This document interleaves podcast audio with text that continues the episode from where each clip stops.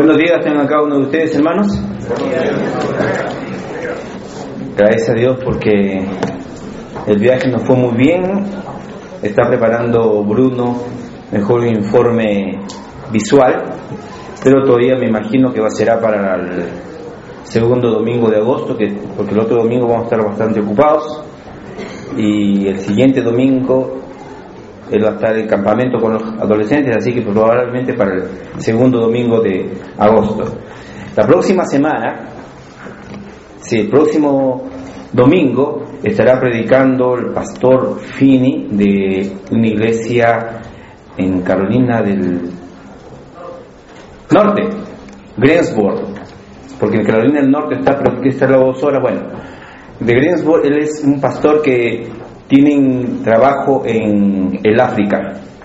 ¿Ya? Entonces vamos a tener, él no está en el África, sino él, apoya la obra que está haciendo en el África y francamente poco hemos hablado en estos últimos años, creo que acerca del África, hemos hablado de, Arabia, hemos hablado del mundo asiático, del mundo árabe, del mundo de varios lados, pero creo que de, de África, ahí donde están los morenos, creo que no hemos hablado. Así que ellos conocen bastante este trabajo y va a ser bonito escucharlo. Estarán en diferentes iglesias este día, este día domingo próximo. Bien, el tema de esta mañana se denomina Avanzando Juntos y vamos a pedir que Dios nos ayude para que podamos eh, pensar bien en su, en su palabra en esta mañana y reflexionar en ella. Vamos a orar. Señor, queremos darte las gracias por la bendición de estar en tu presencia y estar en tu casa. Queremos poner en tus manos, Señor, en esta mañana este tiempo para que tú seas quien nos hables a través de tu palabra, Señor, y que nos guíes. Bendice este momento, Señor, para que podamos tener la dirección de tu Espíritu Santo y tú nos des a cada uno una atención reverente a la exposición de tu palabra y a mí me des claridad y sencillez para hacerlo. Gracias por este momento, Señor, en el nombre de Cristo. Amén. Avanzando junto. Voy a, pedir que por favor vayamos al libro de Efesios, de la carta del apóstol Pablo, en el libro de Efesios, pero vamos a solamente leer esto como introducción para darnos cuenta de la importancia de trabajar juntos. La Biblia nos dice, eh, el Señor dijo en su oración que debíamos ser uno, como el Padre y el Hijo y el Espíritu Santo eran uno, así deberíamos ser uno. Efesios 4.1 dice, yo pues, preso en el Señor, os ruego que andéis como es digno de la vocación con que fuisteis llamados con toda humildad y mansedumbre, soportándoos con paciencia los unos a los otros en amor. Qué interesante que dice, debemos andar como es digno y dice con toda humildad, la actitud humilde y mansa, soportándonos con paciencia los unos a los otros en amor. ¿Requerimos soportarnos con paciencia los unos a los otros en amor o no? Sí, ¿verdad? Porque a veces ah, ah, Habemos personas quizás difíciles de, aguantar, como yo, probablemente. Seguro que algunos más tranquilos que yo. Pero así dice, debemos soportarnos con paciencia. Y miren lo que dice el versículo 3. Solícito. ¿Qué cosa quiere decir la palabra solícito? ¿Ah? Una persona que está buscando desmedidamente, con toda su fuerza, solícito en qué? En guardar la unidad del espíritu en el vínculo de la paz, en guardar la unidad, no del Espíritu Santo, porque el Espíritu Santo es indisoluble, sino a qué se está refiriendo, a guardar la unidad del Espíritu de la iglesia, que, tengamos ese, deseo de estar en esa actitud de, de unidad en todo el proyecto que nosotros tenemos como iglesia. Y dice también, así somos un cuerpo, un espíritu, como fuisteis también llamados en una misma esperanza de vuestra vocación. Tenemos una misma esperanza. Y así podemos nosotros y debemos avanzar juntos para la gloria de Dios en lo que Dios tiene eh, planeado para nosotros. Todos, depende de la edad que tengas, tenemos un desarrollo, ¿verdad? Vamos avanzando poco a poco. Si el apóstol Pablo mismo decía, cuando yo era niño pensaba como niño, actuaba como niño, todo hacía como niño. Pero ahora que ya ha avanzado la edad, ahora que yo estoy viejo, las cosas son diferentes.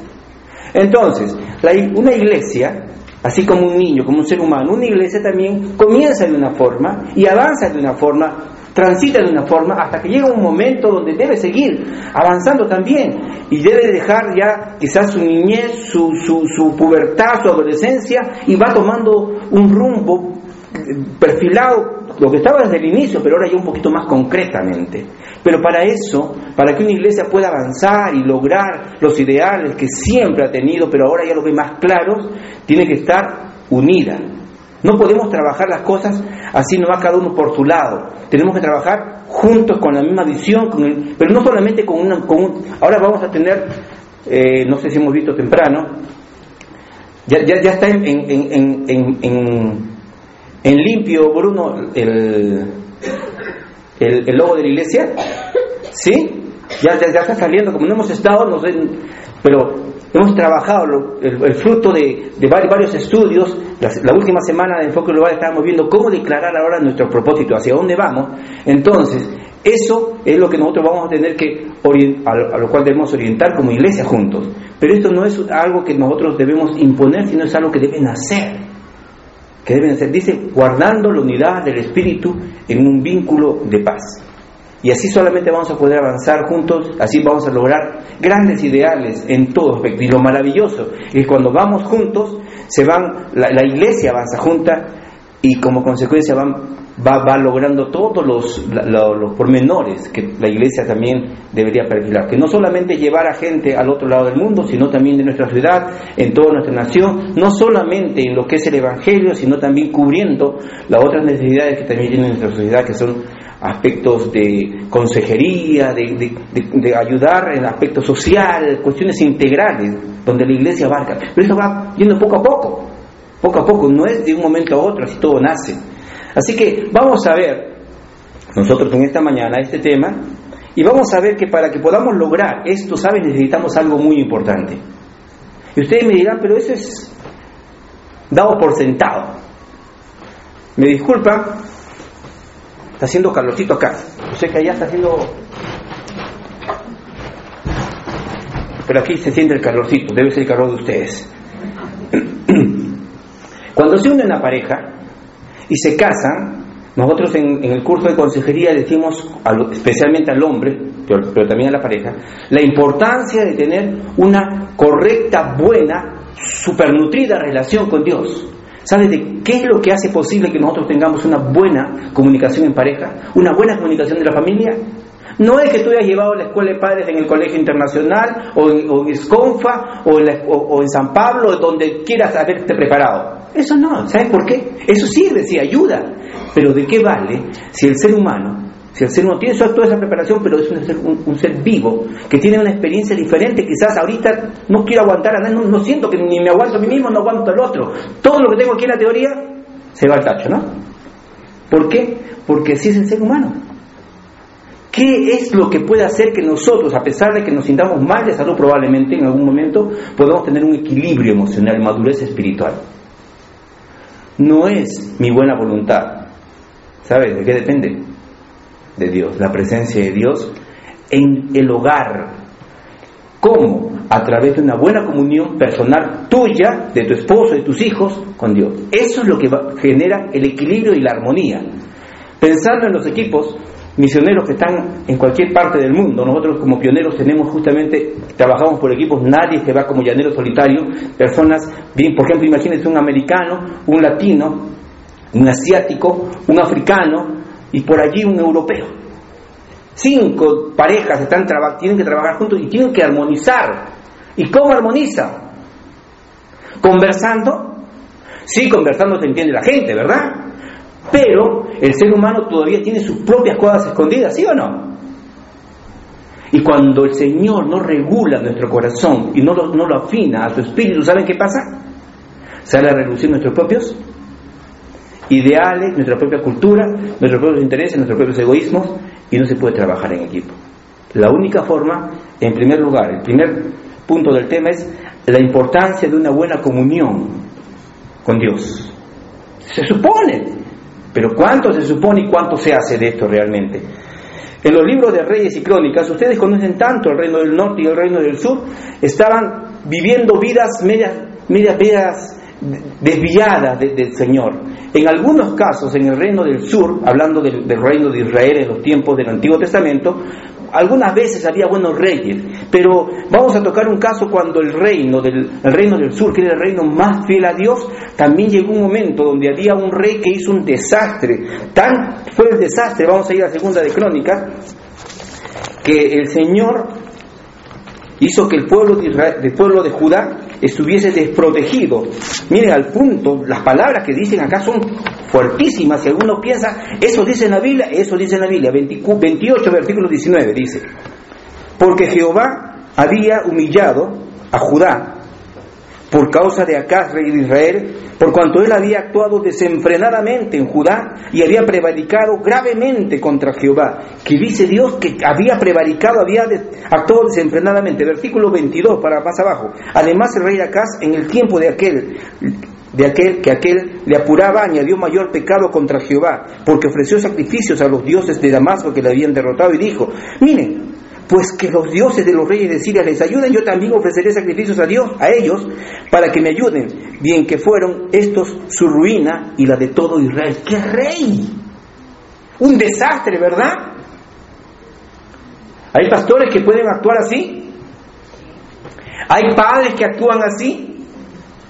Pero no me va mal. Mira, mi, viejo también le fue bien. Mira, y aquí a media caña fue su vida y también... ¿Por qué, por qué me pide más a mí? Hay padres que viven así.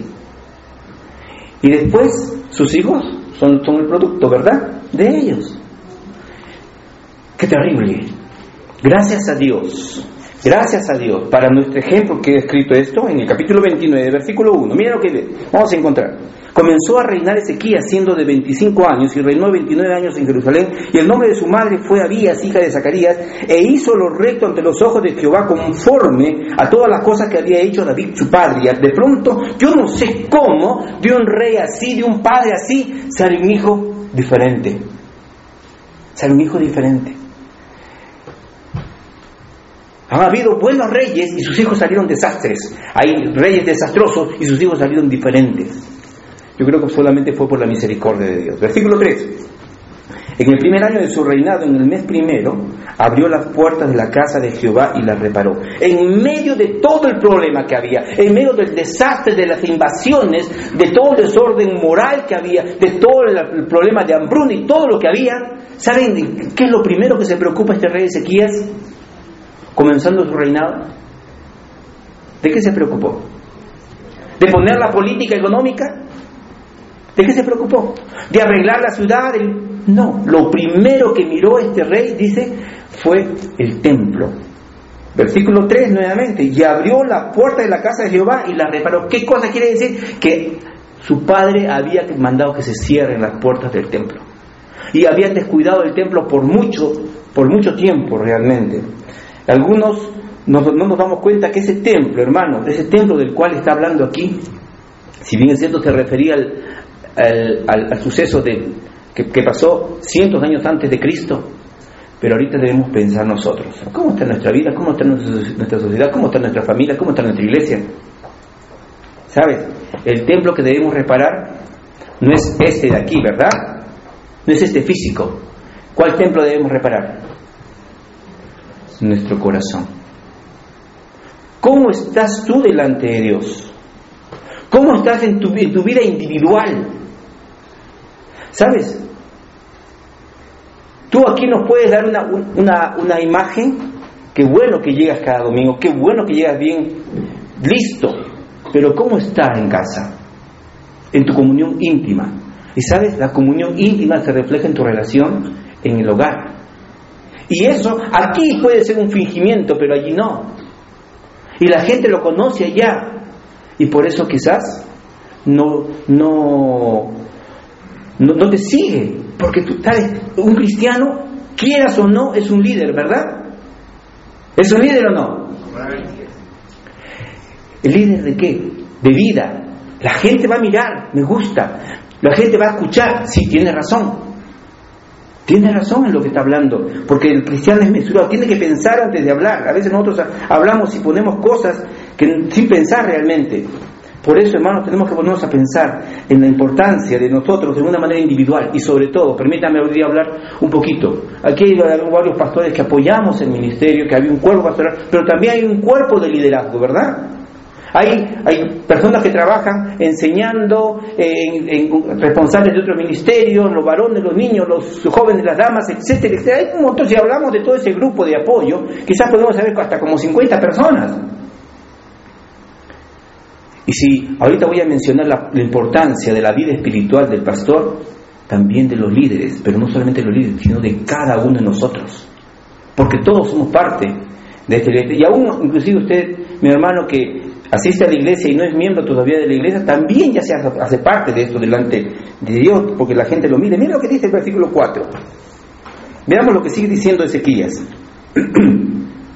e hizo venir a los sacerdotes y levitas y los reunió en la plaza oriental. Y les dijo, oídme levitas, santificaos ahora y santificad la casa de Jehová, el Dios de, de vuestros padres, y sacad del santuario, ¿qué cosa? La inmundicia ¿Qué había en el templo? ¿Qué pasa, ¿Qué pasa en un lugar cuando no se habita? Cuando se cierran las puertas. Estuve viendo una noticia hace poco, no sé en qué, lugar de Lima, habían cerrado una casa y se habían llenado de, roedores y las palomas habían hecho su nido y estaban mencionando cuán, cuán dañinos son las palomas, incluso estaban haciendo un reportaje de los médicos de cuántas cosas pueden afectar las palomas y había inclusive terribles cosas de sucesos y una serie de cosas. ¿Cómo estaría el templo de Dios? La Biblia dice que le dijo sacar la inmundicia. Seguro que entró Ezequiel, vio todo el asunto y dijo, esto es un desastre, ¿verdad? La casa de Dios. Hay vidas que a veces están así, ¿verdad? Hay vidas que están así. Hay vidas que a veces que están hechas un desastre. Están tan destruidas, tan desarraigadas están tan sucias, tan inmundas. Todos podemos llegar a ese punto, hermanos. Y nadie puede decir, de esta agua no de beber, ¿no? Nadie puede, como decir, escupir al cielo, porque le cae bien, ya saben dónde, ¿no? Pero tenemos que darnos cuenta de la importancia que tenemos de cuidar en una forma individual, cada uno de nosotros, nuestra comunión, nuestra relación con Dios. Los sacerdotes y los levitas se les impulsó a ser santos realmente. Y la Biblia dice, porque sin santidad. Ahora, ¿quién está impulsando a los sacerdotes, a los levitas, que eran el pueblo sacerdotal, a ser santo? ¿Quién? El rey que no era parte de la clase sacerdotal. Díganme ustedes. ¿Puede Dios hacer de un hermano, miembro de la iglesia, tener una vida más santa que la inclusive la del mismo pastor? ¿Sí o no? ¿Sí? Qué buenísimo que seas tú más santo que todos nosotros juntos. Eso es maravilloso, sería maravilloso que cualquier hermano tuviese una vida mejor. Nosotros los pastores tendríamos que tener cuidado, tener, no, no, no, no por competencia, sino de tener una vida así, ¿verdad? Pero es mejor cuando parte desde abajo. Pero vamos a ver cómo lo maravilloso que partió desde arriba este asunto, y ni siquiera de los sacerdotes. Versículo 11, miren lo que dice.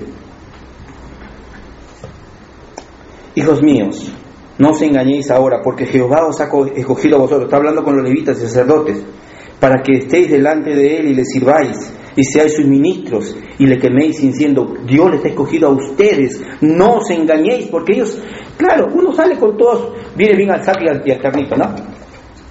Está con la sotana cristiana y listo, santo, derrama un perfume de espiritualidad. ¿Y eso es lo que Dios hace que veamos? No, se, ve, se ve en la vida de uno todas estas cosas. Pero qué maravilloso, miren lo que le dice, no os engañéis. Ella está hablando, y estaba en este mensaje, lo prediqué hace un par de meses, o tres creo, en un, congreso de, de, iglesias. Por eso tenía que adaptarlo para la iglesia, porque aquí hablaba mucho a los pastores. Pero no solamente esto tiene que ver con los pastores, tiene que hablar con nosotros, con cada uno de los miembros de la iglesia. Realmente. Versículo 34, miren lo que dice. Mas los sacerdotes eran pocos y no bastaban para desollar los holocaustos, y así sus hermanos los levitas les ayudaron hasta que acabaron la obra, y hasta que los demás sacerdotes se santificaron porque los levitas fueron más rectos de corazón para santificarse que los sacerdotes. Miren lo que había pasado. Y esto estaba predicando justamente a los pastores. Y al final fue una bendición porque muchos pastores pasaron a arreglar su vida con Dios. ¿Puede ser? Sí, no podemos equivocar. Vamos a ver en el desarrollo del mensaje algunas cosas más. Miren, ¿Cómo era la clase sacerdotal en ese tiempo? Habían los levitas, todos eran sacerdotes, pero Dios escogió a una familia llamada la familia de Aarón para que sean los sumos sacerdotes ellos eran los que degollaban y los que hacían eh, algunas cosas importantes allí. Pero cuando Ezequías pidió esto, los mismos sacerdotes, dice, fueron más negligentes en ponerse en orden delante de Dios y fueron más diligentes los, los levitas llamémosle lo de menor rango ante, los ojos de Dios y del pueblo. Y Dios permitió que los levitas les ayudaran. Vamos a ver algunas cosas importantes en, todo este pasaje, en todo este mensaje, como Dios a veces, eh, algunos dicen, no, las cosas se tienen que hacer de esta forma, de esta otra forma. Dios permitió algunas cosas cuando el pueblo quiso arreglar la vida, sobre todo el rey, con Dios. Miren lo que dice el versículo 10 también de este capítulo 29. Ahora pues, yo he determinado hacer pacto con Jehová, el Dios de Israel, para que aparte de nosotros el ardor de su ira. ¿Quién determinó hacer el pacto? El rey. ¿Quién tiene que decir las cosas de él van a hacer así en nuestra casa en cuanto a Dios? Ahí no hay forma de discutir, ahí no hay democracia. Hombre, con H de hacer, dime qué es lo que haces en tu casa. Tú eres el hombre que debes decir, si eres cabeza, tú eres el hombre que debe decir, en nuestra casa vamos a servir a Jehová. Vamos a poner las cosas en su lugar. Ya no podemos seguir así. Esposa, por favor, ayúdame. A veces las, mujeres son más, más, más, más sujetas, más, más, más reverentes. Pero hombre, la responsabilidad es tuya. Y sabe, aquí el rey dijo, está bien, ustedes son sacerdotes, pero yo soy el rey, así que ordeno que hagamos pacto y vamos a hacer pacto con Dios. Y me gustan los pactos, ¿sabes? Y tú haces seguro muchos pactos, como familia, como persona, con tu esposa. ¿Cuántas veces has hecho pacto? Pacto es un convenio, un acuerdo. Ya, vamos a trabajar así, ¿te parece? Vamos a ponernos de acuerdo, ¿te parece? Y de pronto has hecho pactos con Dios. Has hecho, Señor, ahora vamos a hacer las cosas así. ¿Y sabes qué pasa? Nos olvidamos, ¿no? ¿Nos olvidamos de nuestros pactos? ¿Nos olvidamos de nuestras promesas? Mejor es que no hagas promesas. No que prometas, sino cumplas. Cuando estuvimos viniendo desde, creo que Mazamari, hacia... ¿Hacia dónde fuimos de Mazamari? A la Merced, ¿no? Estuvimos conversando, me, senté adelante estratégicamente para hablar con el chofer, porque nos veníamos en auto para ir más rápido y un poquito más cómodos. Pues estábamos, teníamos un, ahí dormimos en un, en un, en unos colchones que mi dedo era más gordo. Pero bueno, por eso quería un poquito más de comodidad en el viaje, por lo menos. Y me vine hablando y saben, primero le estaba hablando de Cristo y después me dijo yo también, sabe, yo también soy cristiano de tal iglesia y sabe, yo también he sido misionero. Y Dios ha sido muy fiel conmigo. Yo me doy cuenta que soy muy desagradecido. Qué maravilloso el momento, pero qué, qué, qué difícil, hermanos. Muchas veces nosotros pedimos algo a Dios y hacemos pacto con Dios y Dios nos bendice y ¿sabe qué hacemos? Ay, Señor, no, ah, sí, Señor, ¿no? ¿Cree que el Señor es medio bobo? El Señor sabe lo que le hemos dicho, ¿verdad? Y está esperando, está esperando. ¿Cuándo vas a cumplir con tu palabra? ¿Cuándo vas a cumplir con tu palabra? Versículo 12 al 14 de este mismo capítulo dice, entonces se levantaron los levitas, Mahat, hijo de Amasai, y Joel, hijo de Farías, y de los hijos de Coal, y los hijos de Merari, y de aquí estoy viendo todos los nombres, y miren qué cosa, ellos se levantaron. Pero más adelante vemos en el versículo 15 que cuando ellos se levantaron, salieron adelante, también reunieron a sus hermanos, versículo 15 y se santificaron y entraron conforme al mandamiento del rey y las palabras de Jehová para limpiar la casa de Jehová. ¿Saben qué veo aquí también?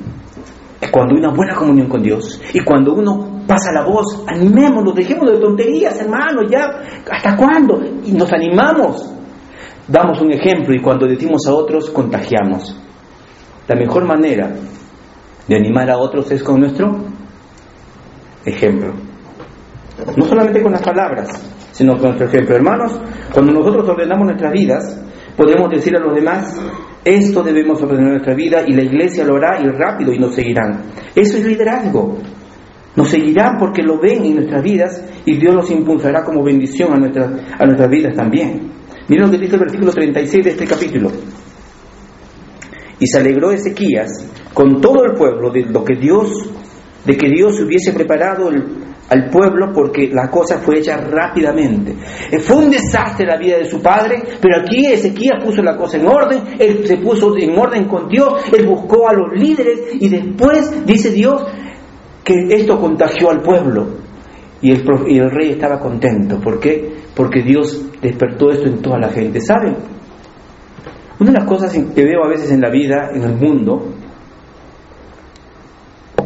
es que la gente se da cuenta de que qué cosa debemos ordenar. Pero como nadie lo hace, Dios tampoco lo hace. Pero cuando uno despierta y da el ejemplo y los invita, la gente reacciona reacciona realmente. En primer lugar, la importancia de una buena comunión con Dios. La segunda cosa, la buena comunión con Dios se va a traducir en un buen compañerismo. Cuando hay una buena comunión con Dios, ¿sabes? Hay gente que yo a veces veo, hermanos, que dicen, no, yo soy un hermano, yo estoy bien con Dios. Yo no actúo de esa manera. Y tampoco de esa manera. Hay gente, ¿sabes qué? Que piensa que es tan santa que se va a contaminar si nos saluda a nosotros, porque algunos que quizás estamos en, en menos, en menor eh, relación con Dios supuestamente. ¿Sabe? Cuando uno está en una buena comunión con Dios, no va a ser como los ermitaños de la Edad Media, que se iban a vivir allí al cráter del Misti para poder estar en mejor comunión con Dios. ¿Verdad? Hay gente que piensa eso, que el cristiano, que el cristiano que está derechito va a vivir en el desierto para no contaminarse. No, el que está derecho con Dios tiene que estar en medio de su pueblo siendo de bendición, irradiando justamente lo que Dios está haciendo en su vida. Cuando hay una buena comunión con Dios, no seremos ermitaños, buscaremos a nuestros hermanos, nuestras iglesias, querremos bendecir a todos. ¿Sabe? El pueblo de Israel se había dividido, reino del norte, diez tribus, reino del sur, dos tribus, ¿verdad? Y después se hizo, se marcó una gran diferencia. Pero sabe, el, el templo de Dios estaba en el reino del sur, en Jerusalén, en Judá y lo que se habían ellos polarizado. Los del norte hacían sus cosas, los del sur hacían sus cosas. Pero cuando esto ocurrió, ¿sabe qué hizo Ezequías? Vamos a invitar a todo el mundo. Invitaron a todo el mundo a celebrar la Pascua. Vamos allá al capítulo 30, versículo 1 y 2. Y envió Ezequías por todo Israel y Judá, miren, y escribió cartas a Efraín y a Manasés para que viniesen a Jerusalén, a la casa de Jehová, para celebrar la Pascua de Jehová, Dios de Israel. Y el rey había tomado consejo por tus príncipes y con toda la congregación en Jerusalén para celebrar la Pascua en el mes segundo. Dos cosas importantes que quiero mirar, mirar acá. La primera, invitaron a medio mundo. Ya no solamente Judá y Benjamín, no, a todos. Y especialmente dice acá un par de tribus. Segundo, ¿En qué mes se celebraba la Pascua? En el primero. Y aquí vemos que están celebrando en el segundo. ¿Por qué? Porque hermanos, no, podemos, no debemos ser legalistas. Aquí querían arreglar ¿Qué tenían que hacer para celebrar la Pascua? Esperar el siguiente año y todo ese año estar este, eh, ajenos de, esa fiesta maravillosa que convocaba a la gente, no solamente para sacrificar los animales, sino para confesar sus pecados y arreglar las cosas con Dios. Él dijo, hagámoslo, ya tomemos acuerdo. Y sabe, Dios bendijo tanto esa Pascua como ninguna de las otras Pascuas que ustedes vean en todo el Antiguo Testamento. Y fue fuera de orden fuera, fuera del momento adecuado realmente. Se quiso hacer la Pascua decididamente. Una buena comunión con Dios, hermanos, abre nuestro corazón. Y saben que es un déficit de la inteligencia emocional y de la interrelacional pensar en que no nos necesitamos. Cuando hablamos inclusive de los pastores, tenemos que hacer esto. Y algunos buscan y algunos unos no. Yo recuerdo haber, quizás hace más de 20 años, hablar con Steve. Sí, necesitamos la reunión de pastores, debemos reunirnos. Y algunas veces no les interesa reunirse. Necesitamos. Si los pastores necesitamos, ¿cuánto más nosotros, hermanos, como iglesia, necesitamos reunirnos? Y por eso el Señor decía, no dejando de reunirnos como algunos tienen por costumbre. Aquel que tiene a Dios quiere reunirse. Y aquel que no quiere reunirse, algo pasa, pues. Algo pasa. Capítulo 3, 30, versículo 5. Y determinaron hacer pasar pregón, dice, por todo Israel, desde Berseba hasta Dan, para que viniesen a celebrar la Pascua a Jehová, Dios de Israel, en Jerusalén, porque en mucho tiempo no habían celebrado al modo que está escrito. Miren, mucho tiempo no habían hecho. Cuando hablan de eso, todos los reyes de ese momento no habían celebrado como estaba escrito. Y aquí Ezequías fue muy escritural. Tiene que hacerse de esta manera. Capítulo 30, versículo 11. Con todo eso algunos hombres algunos hombres de hacer, dice, algunos hombres de hacer de Manasés, de Zabulón, se humillaron y vinieron a Jerusalén. Miren, versículo 10 también, disculpen. Pasaron pues los correos de la ciudad, de ciudad en ciudad, por la tierra de Efraín, Manasés y hasta Zabulón. ¿Y qué cosa pasaba? La gente se burlaba. Y la gente se puede burlar de nuestras intenciones. Y la gente se va a reír del, deseo, de la búsqueda de Dios, de querer hacer las cosas de Dios. Hermano, ¿qué nos interesa, verdad? ¿Qué nos interesa? Hay una canción antigua. Ustedes saben que yo soy de la Guardia Vieja, pero tengo equilibrio también con la Guardia Nueva. Que me critiquen, que me persigan, que digan de mí lo que quieran, dígame todo. Fanático, loco, pero mi copa rebosa. ¿Qué más dice? No, no recuerdo. No importará todo eso, pero que mi copa rebose. Lo que me importará es, no me importará que me hagan decir aleluya. No sé qué, no recuerdo bien qué dice la canción.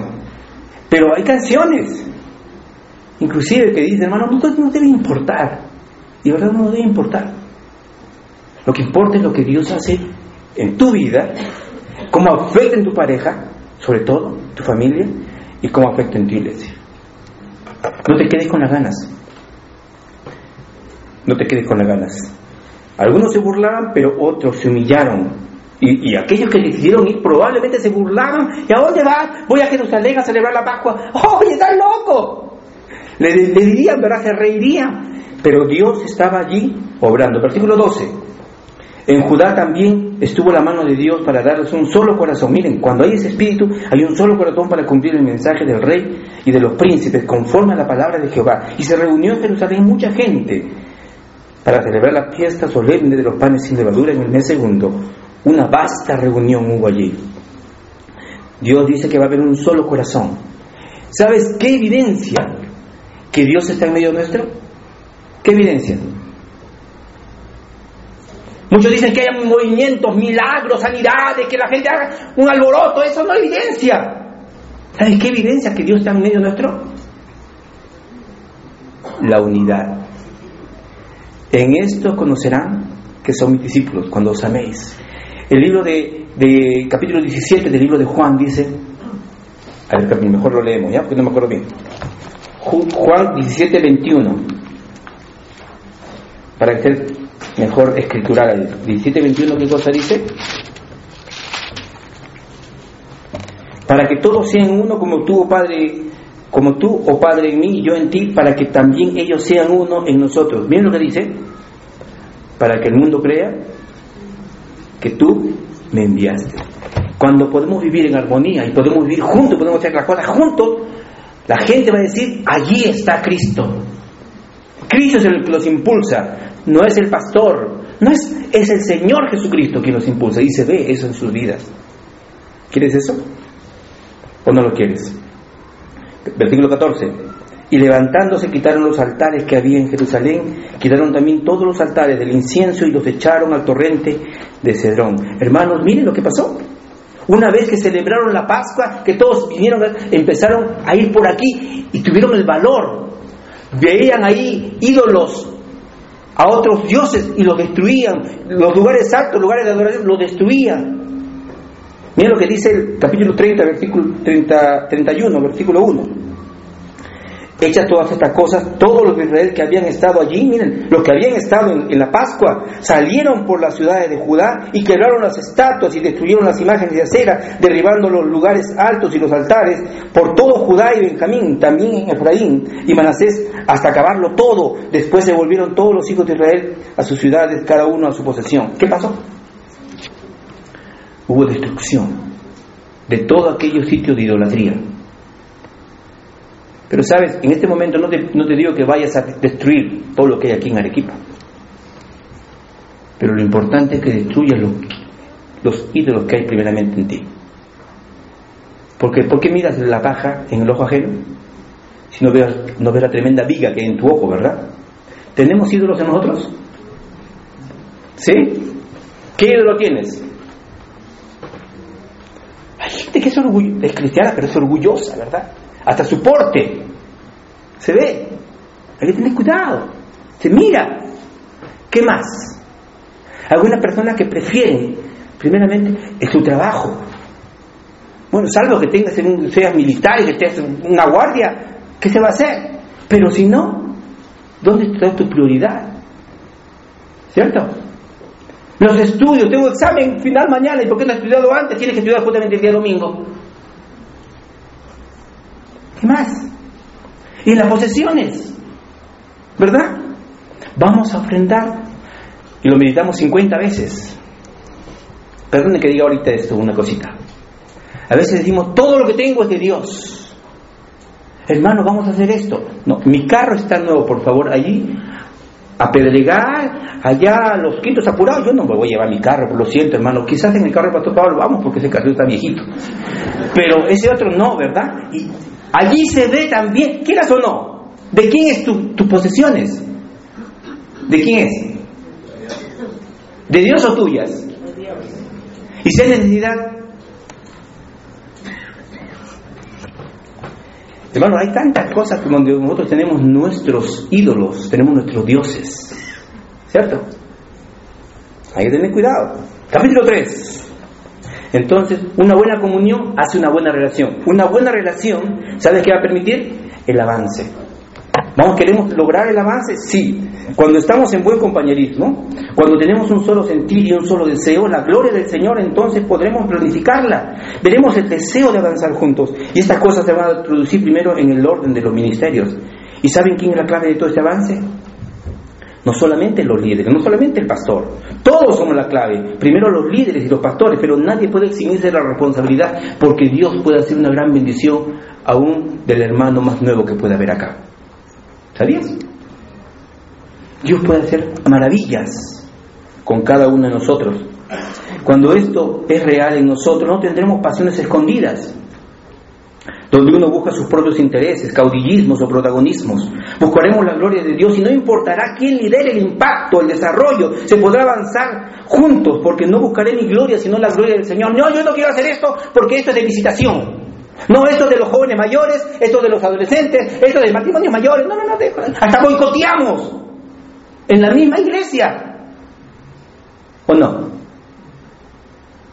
Esto no es de mi ministerio, yo soy de alabanza y yo allí, lo siento, yo ya vengo temprano, más temprano que ustedes, así que, ¿me entienden? Los unos a los otros nos ayudamos, porque queremos que todo lo que se haga salga bien, porque es para la gloria de Dios primero y eso va a glorificar el nombre de nuestra iglesia o no. ¿Sí o no? Y si glorifica el nombre de nuestra iglesia, nosotros recibimos la alegría y la bendición y el honor también, porque somos parte de esta iglesia. ¿Qué pensamos y qué hacemos? No, yo, yo ahí no, pues lo siento, ahí no me, no, me pongas, ¿eh? Con eso yo no, ahí no puedo, no, no, quiero ayudar. Quizás hay algunas cosas que no, no tengamos el tiempo, pero debemos ayudar todo lo que hay en nuestros ministerios. Veamos algunos resultados. Versículo 2 del capítulo 31. Y arregló Ezequiel la distribución de los sacerdotes y los levitas conforme a sus turnos, y cada uno según su oficio. Los sacerdotes y los levitas para ofrecer el, holocausto y las ofrendas de paz, para que ministrasen, para que diesen gracias y alabasen dentro de las puertas de los atrios de Jehová. ¿Sabe quién ordenó todas las cosas en el templo? El rey. Es interesante en el libro, en el tiempo de, de, David, ¿sabes quién ordenó todo el asunto? El rey. ¿Le faltaba un poco a los sacerdotes? Probablemente que sí, ¿verdad? Los pastores tienen todas las respuestas. ¿Saben de todo? Muy claro lo subraya el Rosana. ¿No? No, de ninguna manera. Está viendo bromeando. Pero necesitamos la ayuda de todos. Porque si tuviera una vida propia en la oreja, piensa mejor que, podría ver mejor que el ojo. No sé, ¿no? O puede escuchar para tener una perspectiva completa. Necesitamos todos de todos, hermanos. Todos de toditos. Versículo 3 hacia el 11 es interesante, miren lo que dice. El rey contribuyó de su propia hacienda para los holocaustos a mañana a y tarde y para los holocaustos de los días de reposo, lunas nuevas, fiestas solemnes, como está escrito en la mano de Jehová, y mandó al pueblo que habitara, que habitaba en Jerusalén, que diesen de la porción correspondiente a los sacerdotes y levitas para que ellos se dedicasen a la ley de Jehová. Y cuando este dicto fue divulgado, los hijos de Israel dieron muchas primicias de grano y de vino, de aceite, etcétera, etcétera. También los hijos de Israel de Judá, versículo 6 que habitaban en la, ciudad de Judá dieron del mismo modo los, los diezmos y todo lo demás. Y después dice, formaron una serie de cosas. Vamos al versículo 10 y el, y, y versículo 9. Y preguntó Ezequías a los sacerdotes y los levitas acerca de esos montones. Y el sumo sacerdote Sarías y de la casa de Sadoc le contestó, desde que comenzaron a traer las ofrendas a la casa de Jehová, hemos comido y nos hemos saciado y nos ha sobrado mucho porque Jehová ha bendecido a su pueblo y ha quedado esa abundancia de provisión, del versículo 11. Entonces mandó Ezequías que preparasen cámaras en la, casa de Jehová y las prepararon. ¿Qué pasó? Hermanos, cuando nosotros tenemos buen compañerismo, empieza a mover de Dios en toda la iglesia juntos y no solamente está la cosa dentro de aquí del rey o del pastor o del liderazgo, sino todo y se contagia. Miren, a veces hay iglesias que están que dejar los pelos, ¿verdad? No tenemos, porque no tenemos plata. Todo se mueve con plata y no podemos hacer nada, ¿verdad? Y miren, ¿qué pasó? ¿Quién dio la orden? El rey. ¿Qué hizo el rey? El primero, y después ordenó que lo hicieran, y todo el mundo hizo eso, al punto que ya no tenían dónde guardar de los diezmos, de las ofrendas. Qué maravilloso, ¿verdad? Algún día va a llegar el momento en que va a decir, pues, hermano, ya no puede ser, quizás mandemos esta ofrenda mejor a otra iglesia porque ya, ya, ya tenemos suficiente. Y eso es lo que hacemos como iglesia, ¿verdad? No tenemos todavía suficiente. Pero ¿cuántos misioneros apoyamos? ¿A cuántas iglesias apoyamos? ¿Cuántas? Pastor Paul. Como 10, ¿no? Acá, fuera y también al exterior también estamos haciéndolo. Y que comparte todo lo que Dios está haciendo con nosotros. Hermanos, para terminar, y cuando digo para terminar, estoy diciendo para terminar el último punto. No me digan, no me pongan en, Facebook, he dicho ya para terminar y, me estoy andando. No, no, este es el último punto. Entonces todavía tiene su tiempito. Ya cuando digo para terminar, ya oraremos. Cuarto, si avanzamos unidos, ¿qué va a pasar? Nadie nos va a detener. Si avanzamos unidos, nadie nos... ¿Quién nos puede detener? El libro de Mateo capítulo 16, versículo 18 dice, ni las puertas del Hades prevalecerán contra la iglesia vida nueva. ¿Cierto o no es cierto? Hay que personalizar esa promesa. Ni las puertas del Hades podrán con vida nueva. ¿Por qué? Porque estamos juntos.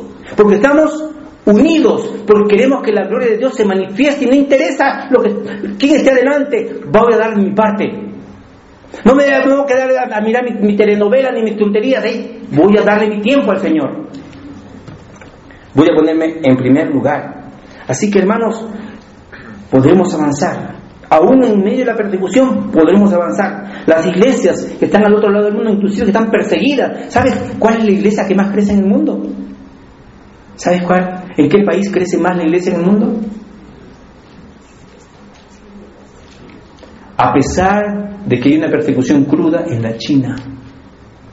Se estima de más de 100 millones de cristianos allí, aunque son iglesias subterráneas, pero está creciendo. Nadie puede tener a la iglesia si estamos unidos. ¿Saben?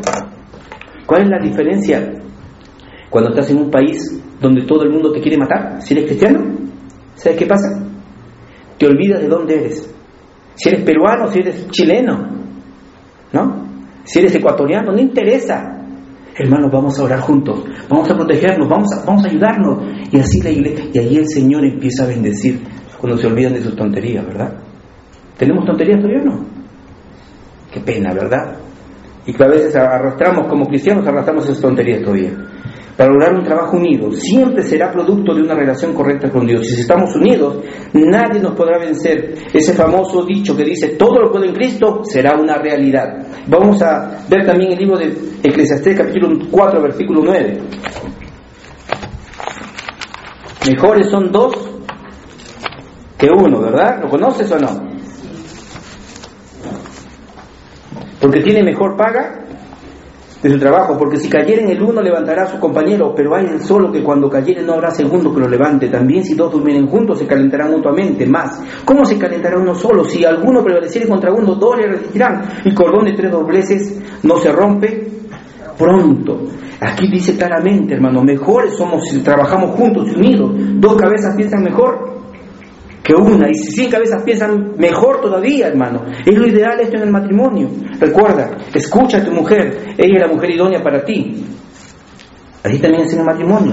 Será mayor y mejor la producción, tendrá mejor paga como consecuencia, se podrá hacer mejor impacto, será un crecimiento exponencial realmente. Aquí se cumplirá lo que Jesús dijo, el mundo creerá que tú me enviaste cuando seamos uno. En el versículo 10 dice, si alguno cae, pronto nos preocuparemos de él y lo levantaremos, no terminaremos de matarlo. Y eso hace mucho realmente, hermanos. Cuando alguien cae, cuando un hermano a veces no viene, cuando un hermano a veces ha tenido una, una, una debilidad y metió la pata, ¿Qué hacemos por detrás?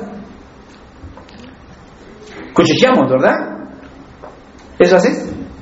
Hay gente que hace, ¿verdad? Pero mira, pero, un montón de cosas.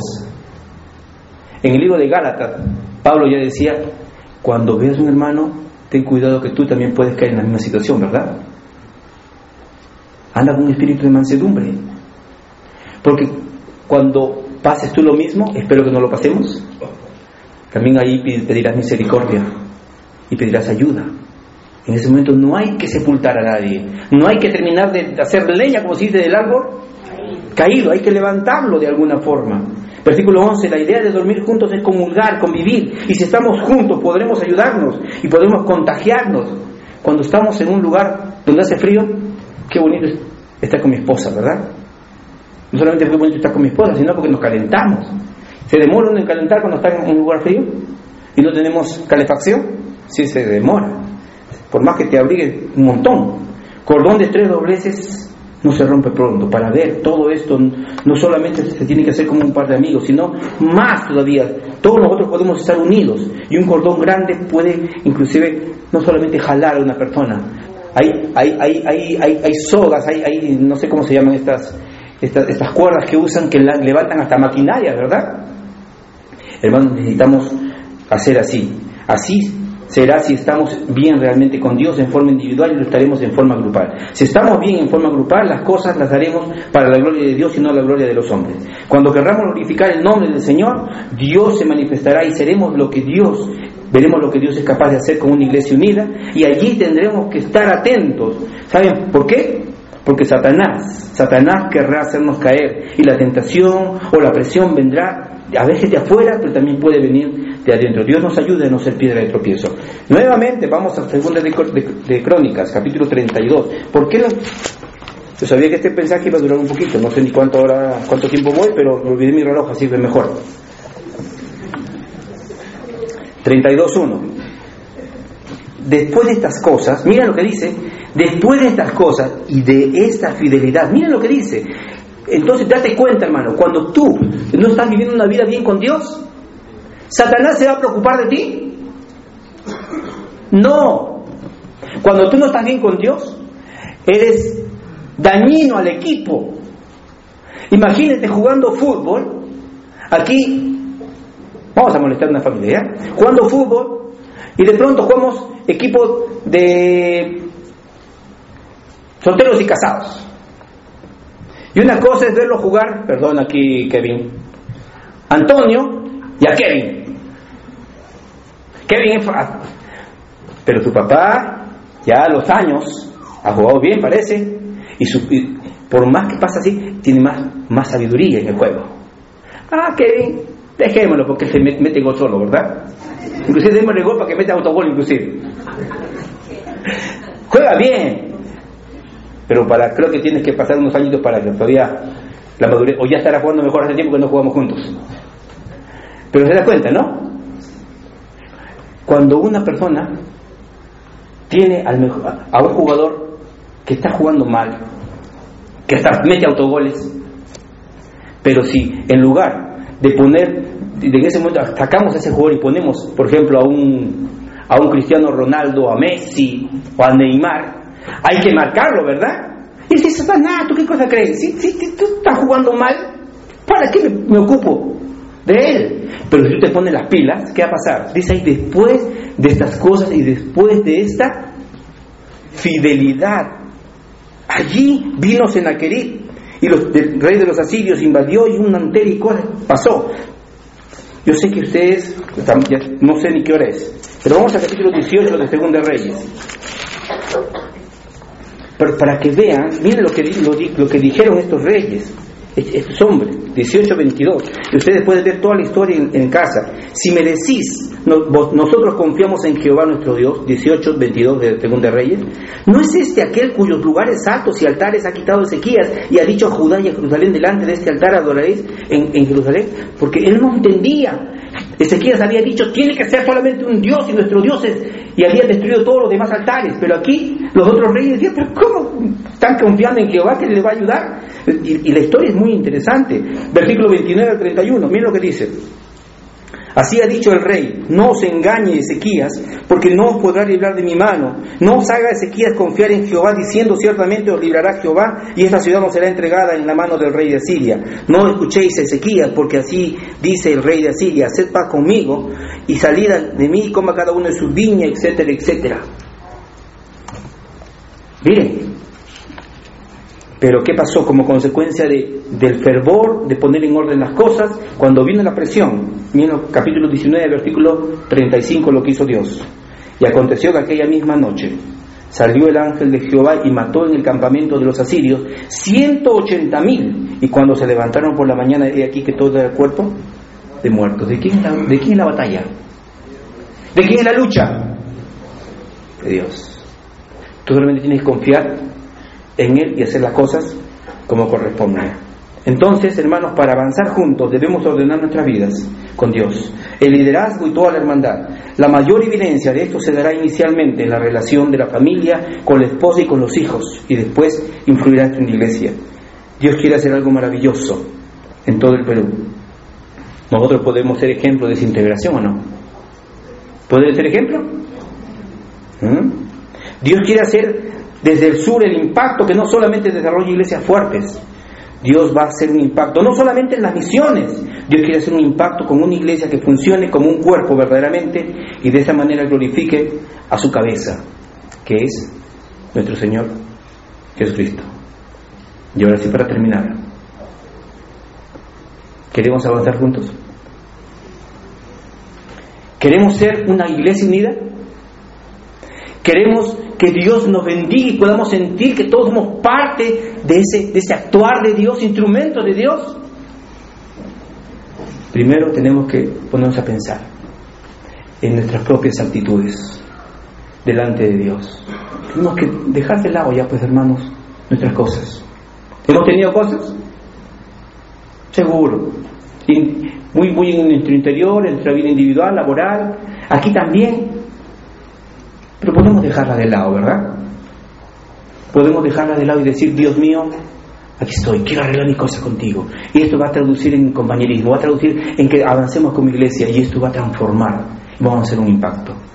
Será, tenemos un impacto solamente si, tendremos, si tenemos la voluntad de arreglar las, nuestras cosas con Dios primeramente. De allí ordena todo. Dios conoce lo más íntimo de tu ser, así que en esta, en esta mañana te invito a que tomemos, tomemos una oración primeramente y le digamos, Dios mío, aquí estamos. Vamos a ordenar nuestras cosas, vamos a ordenar nuestras vidas, vamos a ponernos en orden contigo, Señor, para para que veamos lo que tú eres capaz de hacer con nosotros unidos. Señor, tú conoces mejor que nadie nuestra vida. Tú conoces mejor que nadie, Señor, nuestro ser. Conoces mejor que nadie cómo estamos delante de ti. Conoces cómo somos en la intimidad de nuestra relación contigo. Tú conoces cómo somos en la intimidad de nuestra propia, de nuestra propia familia. Y tú sabes, Señor, si es verdad todo lo que